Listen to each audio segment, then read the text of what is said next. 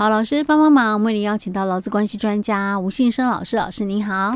佳慧你好，听众朋友大家好。好，所以我们今天继续来谈，如果没有上班，可以继续投保劳保嘛？哈，因为我们上一集有讲到了这个劳保条例里面第九条九之一，还有另外补充了一个育婴留职停薪的部分。对，好，那今天天我们要继续进入的是，也是跟劳保有关。好，OK。但是我们先把哦这个投保的一个条件哦，嗯、我们先讲清楚。OK，哦，就是说在我们劳保条例里面哦，我们上一集也提到了，就是说。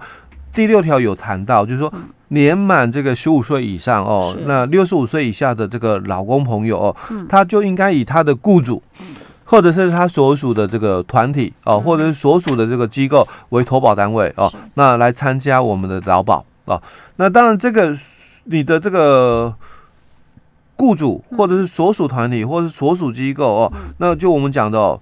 你如果是雇佣在五人以上哦，所以我们一直在这个听到哦，就是说，哎，我是五人以上的事业单位跟四人以下的哦，常常有听到这句话哦，那就是因为我们劳保条例里面哦，第六条提到的，只要你是受雇在五人以上的哦，不管哦你是公民营的工厂、矿场、盐场、农场、牧场、林场，或者是茶厂哦的这个员工哦，所以。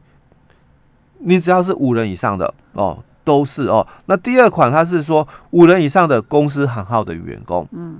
那第三款哦是谈到五人以上的哦，这个新闻文化公益或者是合作事业的员工哦。那基本上就是反正啦，只要受雇在五人以上的这个这个事业单位或者是所属的这个机构哦，你就应该在你的所属的这个团体机构。哦，或者是事业单位去投保你的劳保。嗯、那另外哦，我们也有哦，就是说这个依法哦，不可以参加这个公务员保险的哦。你可能在公家单位，嗯，可是你没有参加公保，嗯、或者是私立学校的这个教职员保险的这个政府机关哦，或者是公私立学校的员工，嗯，那你也可以保劳保。哦，说你没有公保，你没有这个。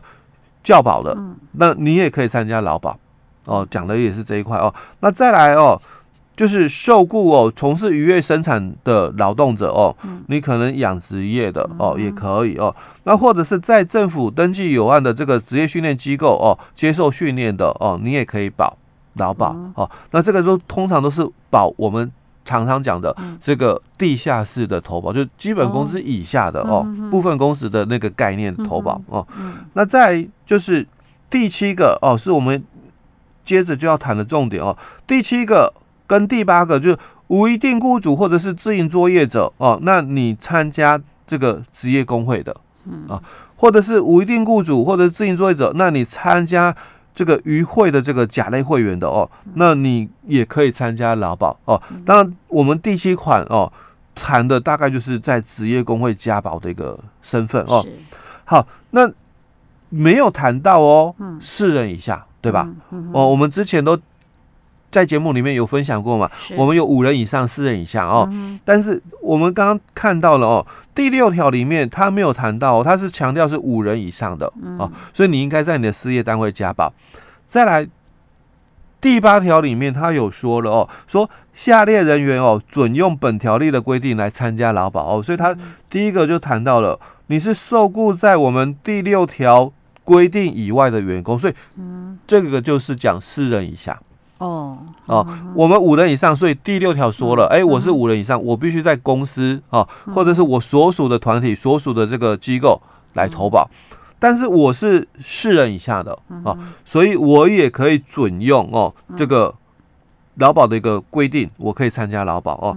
那或者是第二款哦，他就谈到了受雇于未满五人的哦，这个第六条刚刚谈到的第一项里面的。一二三款，就你只要是受雇了四人以下的哦，就是了哦。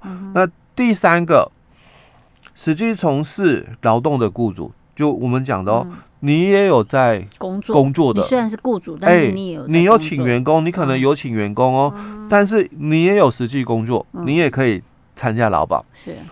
那第四个就参加这个海员总工会或者是船长工会为会员的这个。外雇的一个船员哦，那你也可以来参加劳保哦。所以在我们第六条跟第八条里面有提到了哦，说你这个只要啦，你有这个从事劳动哦，基本上应该你都可以参加劳保哦。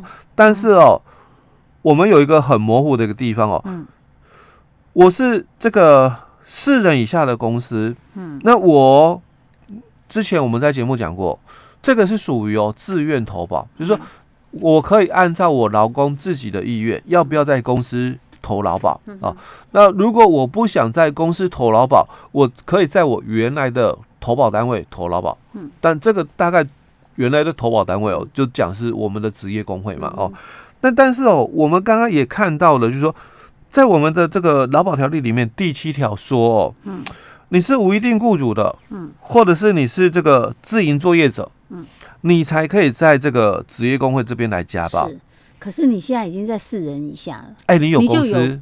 对啊，你有一定雇主啦。哎、欸，对，那你可以在我们的这个职业工会加保吗？嗯、照来讲，应该就不行啊。你应该才在我公司加保、啊。因因为你是有公司，但是他这里又讲了，你可以有选择。嗯，哦、呃，你是。嗯强制的是五人以上嘛，嗯，那你是四人以下嘛，嗯，所以你可以选择要不要在你公司加保，哦，所以我们等一下哦就要再来谈这一块了哦，因为我们先谈哦无一定雇主跟自营作业者的一个标准哦，当然以这个无一定雇主的一个条件哦，他说就是说你可能常常在三个月内哦就受雇于两个以上的，嗯。非劳保强制投保单位的劳工哦，那你可能啦哦，就兼了两三份的一个工作哦，比如说家教哦，就非强制投保单位，或者是从事两份的打扫工作，那也可能，就可能早上是这个雇主，下午是另外一个雇主，而且你的雇主可能都是自然人 哦，而不是我们讲的哦，公司行公司行号。哦，因为他强调是你。你可能就是无一定雇主嘛，嗯、哦，早上这里，下午那里哦，嗯、那这个是我们讲无一定雇主。嗯，那另外自营作业者哦，当然就是你自己做，没有请工人，是、嗯、哦，叫做自营作业者哦。嗯、那这个很清楚喽，就两个条件而已哦，就无一定雇主跟自营作业者哦，你才可以哦。那你是受雇在四人以下的话，那到底可不可以嘞？哦，那其实我们在。之前有一个解释令哦，他说哦，这个假如说九七年哦，他说假如说哦，经过劳保局查证了，那你是在受雇的一个情况下哦，那属于哦我们讲的四人以下公司，就是你是属于啦受雇在这个第八条所规定的自愿投保单位的话哦，那他的这个。加保的资格哦，这个所谓的加保资格，就是在职业工会加保的资格，嗯、我们是予以承认，所以是可以，哎，是可以。虽然这句话哦，我把它完整讲一下哦，就九十七年我有一个解释令哦，劳劳委会他说哦，劳保局查明哦，确有受雇于劳保条例第八条规定的自愿投保单位者哦，就是指四人以下的，哎，对，四人以下，嗯，那。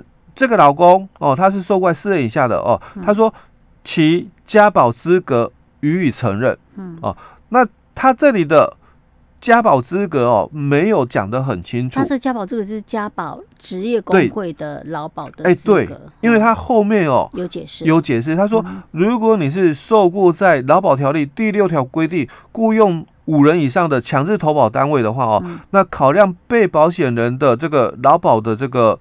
相关权益哦，自该局查定之日起哦，取消其职业工会加保资格哦。那并且依照第七十二条的规定，处罚雇主哦，因加保而未加保的一个责任，而而且在通知雇主哦，应该为他所属的员工尽速哦补办理这个参加劳保，并持续追踪，以保障劳工权益哦。